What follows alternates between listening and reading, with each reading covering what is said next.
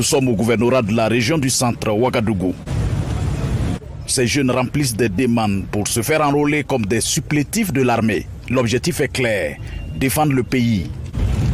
J'ai décidé de m'enrôler parce que premièrement, je suis un Burkinabé de nature. Donc, je suis là pour m'enrôler, pour lutter contre le mal qui terrorise notre pays. Quoi. Non, pourquoi pas? Il y, a, il y, a, des gens là-bas. Oui, il y a notre frère, petit frère, grand frère qui sont là-bas, là. Donc, on va aller les, les défendre. Ouais. C'est pas le fait de prendre les armes seulement. Nous aussi, on a les stratégies comme des conseils, des renseignements qu'on peut fournir aussi. Et puis, ça va aider pour la libération de notre pays. À 56 ans, cet homme est aussi venu s'enrôler. J'ai la tête, l'intelligence, j'ai la force aussi.